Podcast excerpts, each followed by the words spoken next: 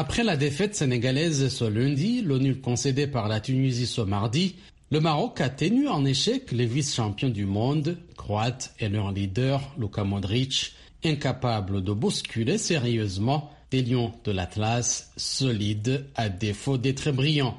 Notre consultant sportif Amin El Amri a suivi cette rencontre pour vous à Doha. Son analyse. Euh, c'est vrai que les hommes de Walid El se sont créés des occasions assez franches pour ouvrir la marque, mais en face, la Croatie aussi a été un, solide client, surtout en défense, même si euh, les Marocains n'ont pas concédé énormément d'occasions face au coéquipier pardon, de euh, Luka Modric.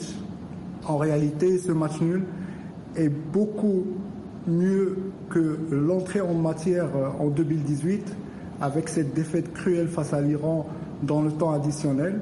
là, il a semblé qu'en fin de la deuxième mi-temps, Walid Regragui et ses hommes ont opté euh, pour un résultat de parité qui laisse tout ouvert euh, dans ce groupe F, euh, notamment lors du prochain match face à la Belgique dimanche, puis éventuellement lors du troisième match face au Canada.